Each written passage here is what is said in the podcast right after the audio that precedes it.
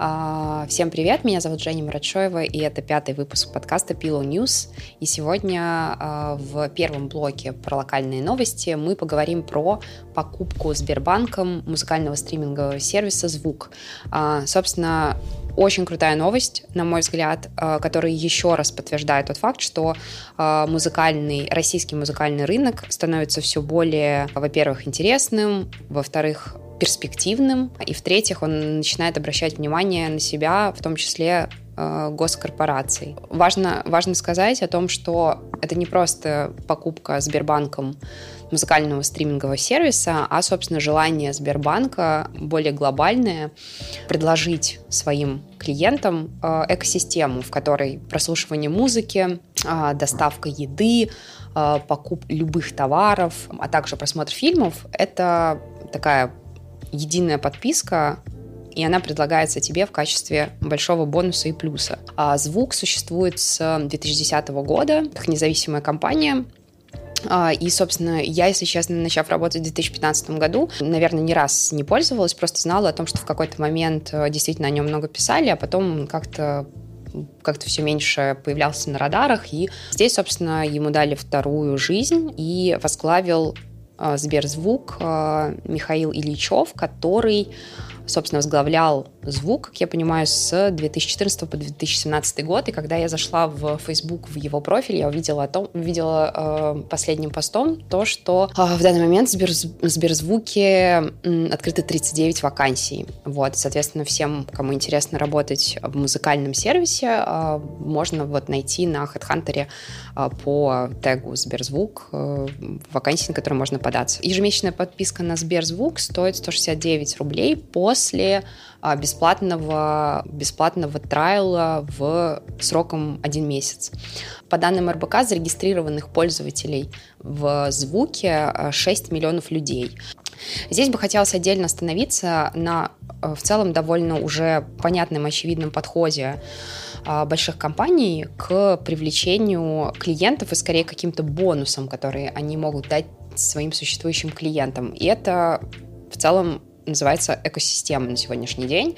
И э, мы видим, что э, как Mail.ru в виде ВК и различных сервисов, э, которые есть в ВК, э, так и Яндекс, э, так и Apple Music – все стараются дать человеку возможность вот просто пользоваться одним сервисом и получать максимально все, что возможно. И сейчас это как будто бы главный тренд для того, чтобы удерживать людей внутри э, своего сервиса, своей системы, а, своей площадки. И вот ею все максимально стараются пользоваться и приобретать что-то, чего не хватает в этом пакете.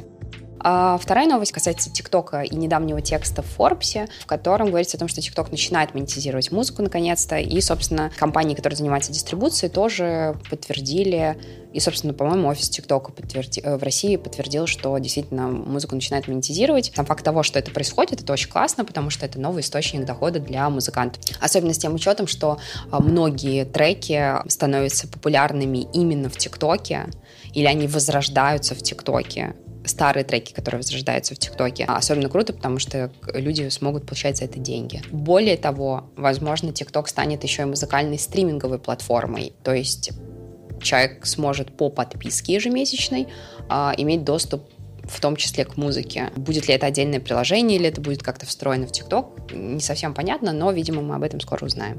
А следующим блоком идут зарубежные новости. Здесь хотелось бы остановиться в первую очередь на главном событии возможно, для глобальной музыкальной индустрии точно в 2020 году, но, возможно, и за последние несколько, несколько лет, это э, слив э, Канни Вестом его 10 договоров, часть из которых э, дополнительные соглашения э, с Universal Music. И в связи с тем, что э, PDF-файлы не прикрепляются в Твиттере, э, он посвятил каждый свой твит одной странице из договора, и у него получилось больше 100, э, больше 100 твитов, которые касались касались его договоров с Universal.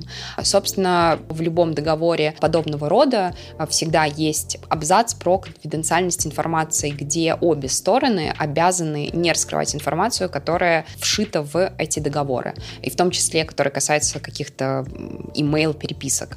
И я предполагала, что, скорее всего, на следующий день он одумается, либо же получит какие-то определенные угрозы со стороны лейбла, и все это удалит. На самом деле они до сих пор э, висят в Твиттере, и можно их посмотреть и э, увидеть комментарии людей под ними. Вот. Но э, в тот момент, э, когда я увидела эти 100 с чем-то страниц, э, я была очень сильно воодушевлена, потому что получить доступ к актуальным договорам между артистом такого уровня и глобальным лейблом — это невероятная удача, как мне кажется, для всех специалистов музыкальной индустрии. И иметь возможность посмотреть эти договоры, которые заключались еще в 2015 году, и как они эволюционировали с годами, и что происходило в последние годы, как это все менялось, это заслуживает отдельного внимания.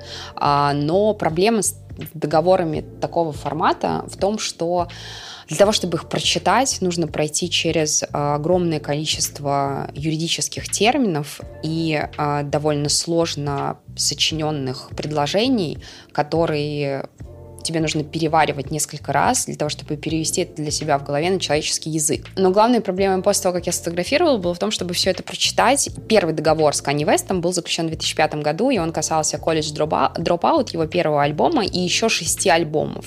А, соответственно, лейбл э, подписывал артиста на такое количество контента, то есть на 7 альбомов, включая колледж колледж Dropout, и э, при этом он гарантировал какое-то количество денег, минимальный и максимальный бюджет э, на каждый из этих альбомов. Считается, что контракт 2005 года был заключен скорее в, больше в сторону э, лейбла, чем в сторону э, Kanye West. И, соответственно, с каждым годом э, контракты пересматривались э, больше в сторону артиста.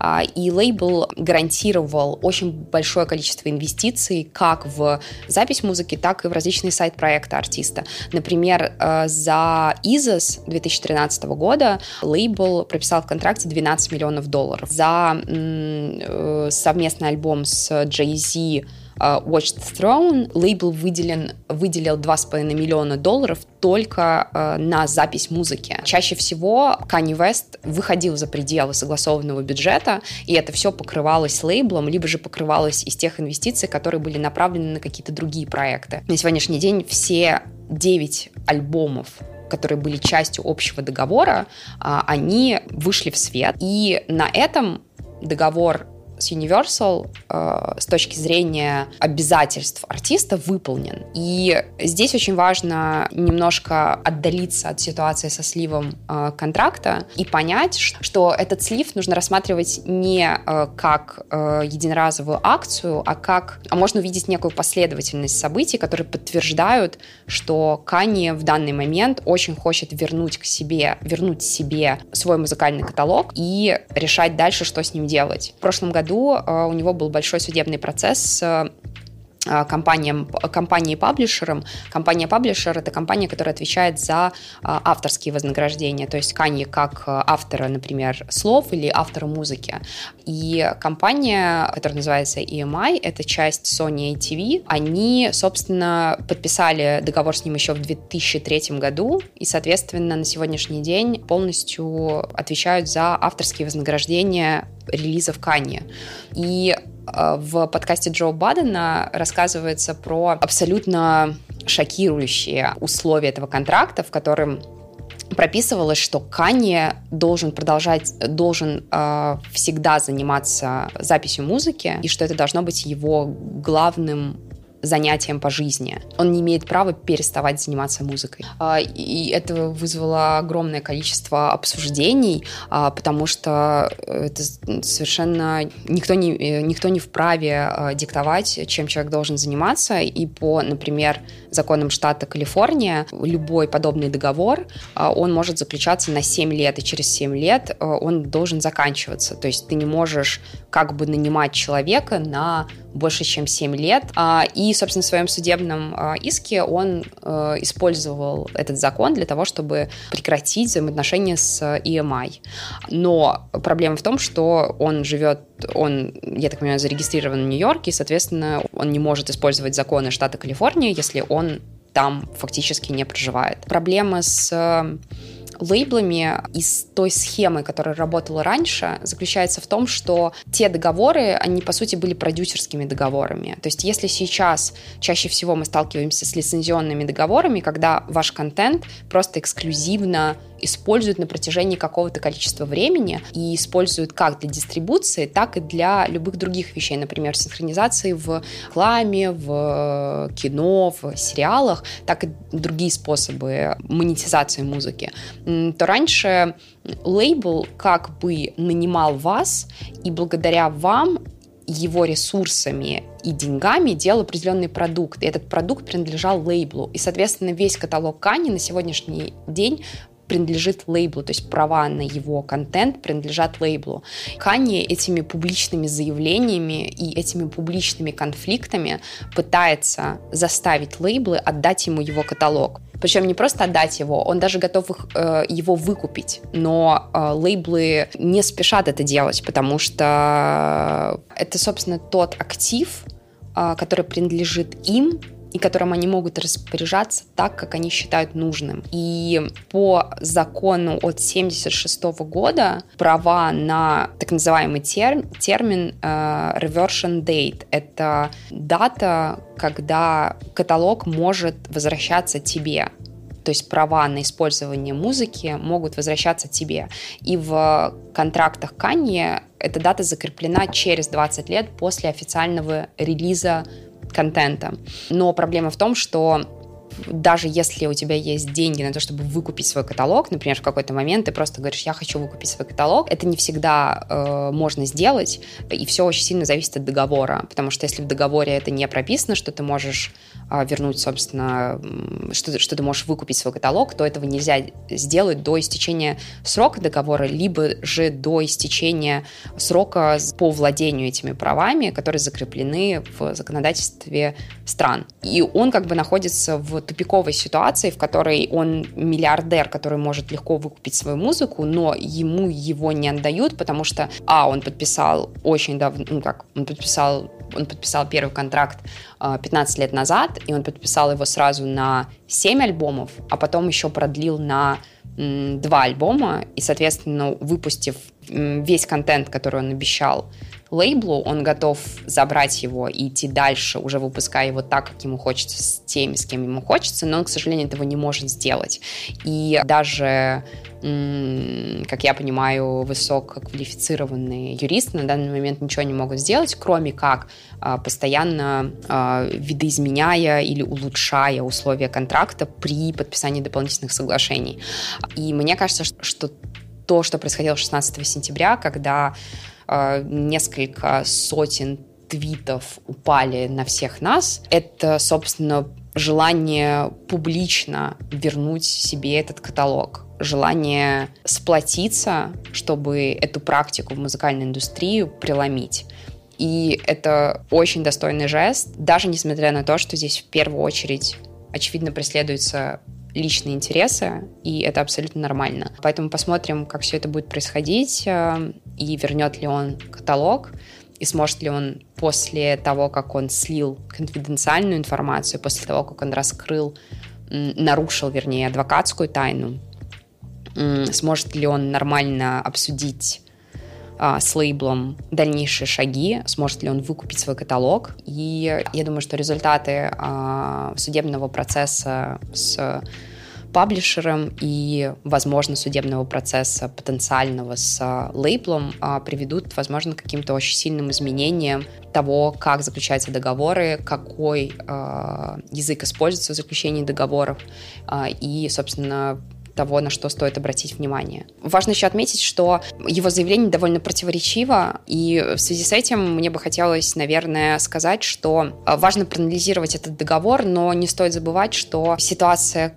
каждого человека она индивидуальна, и когда мы говорим про якобы рабские договоры, а, все-таки нужно понимать, что в определенные моменты артист может быть, может находиться в той ситуации, в которой, скажем так, инвестиции лейбла э, могут сыграть очень важную роль в его жизни. И да, я понимаю, что идеальная, наверное, ситуация, когда у артиста есть деньги на продвижение себя и своей карьеры, но часто это не так.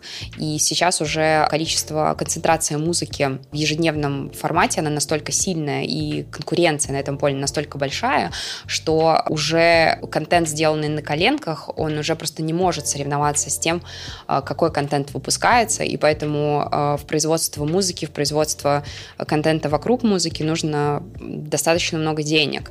И я сейчас не говорю о каких-то сумасшедших бюджетах, но даже в целом сделать что-то достойное, для этого нужны деньги. И поэтому бывают ситуации, в которых подобные договоры, они нужны и важны. И поэтому я бы э, призвала всех, кто работает в этой сфере, стараться индивидуально рассматривать каждый случай, не пытаться демонизировать те стороны те компании, которые э, вкладывают в вас деньги, и понимать, что любые вложения, они требуют каких-то обязательств с вашей стороны. И что если вы подписываете договор, то вы понимаете, вы понимаете, вы несколько раз вслух проговариваете, на что вы подписываетесь. И если вы понимаете, что в вашей конкретной ситуации подобный контракт позволит вам а, не знаю, уйти с работы, заниматься 24 на 7 а, музыкой и продвижением себя как артиста, то не стоит опираться на контракт с Канни Вестом и говорить о том, что э, нет, извини, э, и опираться на него. Нужно понимать, что, возможно, из всей этой истории э, следует вы, вывести несколько важных уроков. Первое заключается в том, что да, мы все, мы все уже согласились, мне кажется, что юрист обязательно должен быть вовлечен в э, процесс подписания контрактов, процесс согласования основных пунктов контракта и понимание общей ситуации, например, на рынке, того, насколько это адекватные деньги, это адекватные объемы контента и это адекватные условия. Но важно помнить о том, что юрист это тоже живой человек, и, возможно, еще лучше себя обезопасить тем, что на этот договор посмотрят несколько специалистов, потому что у каждого есть свой бэкграунд, есть свой опыт и, соответственно, свое видение. Плюс законодательство меняется, и это тоже очень важно понимать, и это важно отслеживать.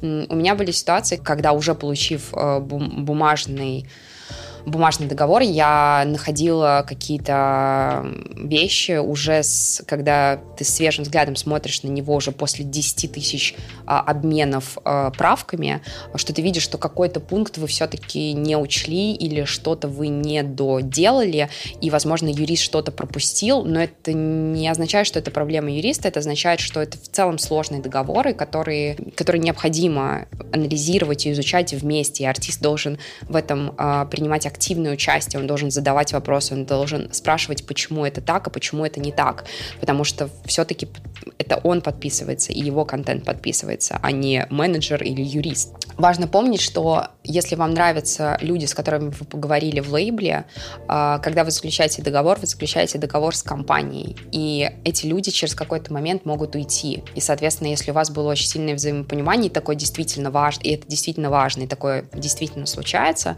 а, то а, стоит помнить, что люди в компании могут меняться, и, но контракт остается неизменяемым. Поэтому, когда вы его обсуждаете, когда вы его подписываете, важно это понимать.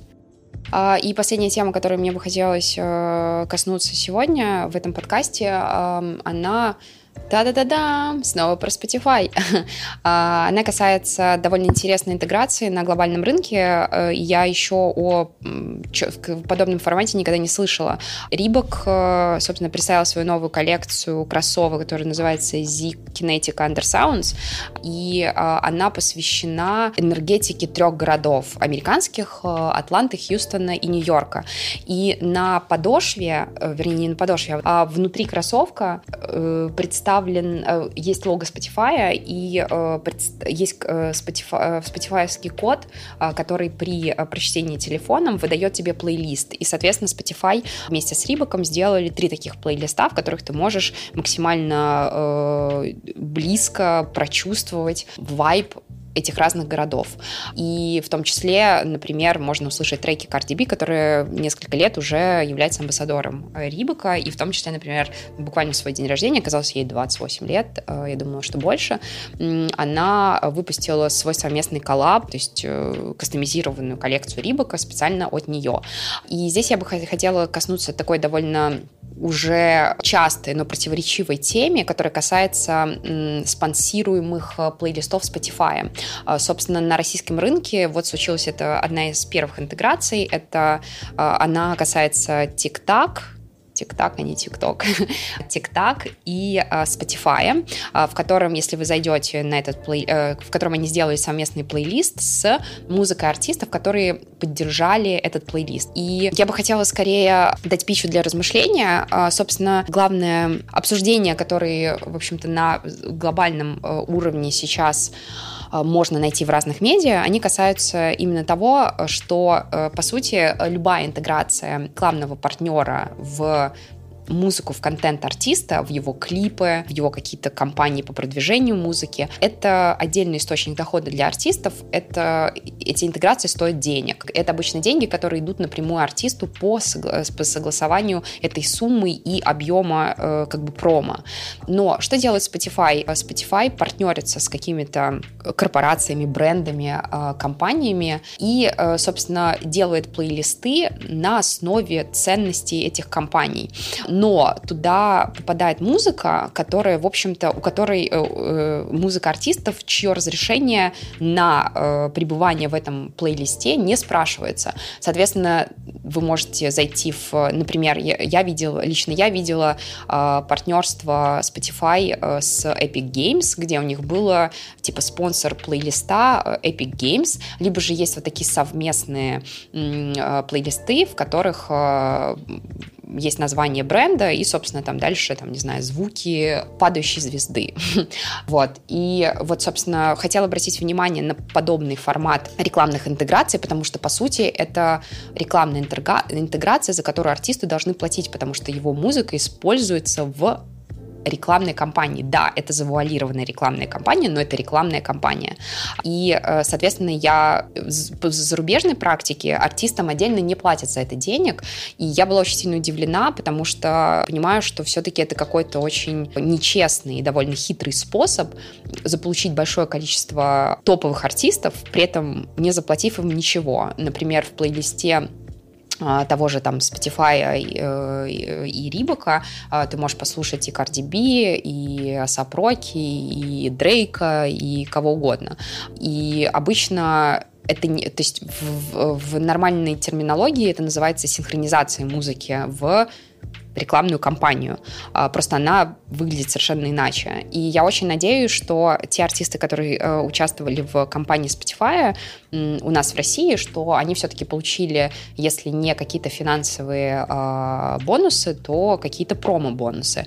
А, потому что они в этом плейлисте будут находиться постоянно, их музыка, и это большое промо для бренда, в том числе это, что его как бы визуально совмещают с артистами и с его музыкой. Вот, я бы хотела просто э, обратить внимание, и, возможно, такая музыка не должна отдаваться бесплатно в плейлисты. Даже если она отдается бесплатно, у нее должно быть какое-то количество промо, которое гарантирует вам площадка для вашей музыки или ваших артистов. Мне кажется, на этом все.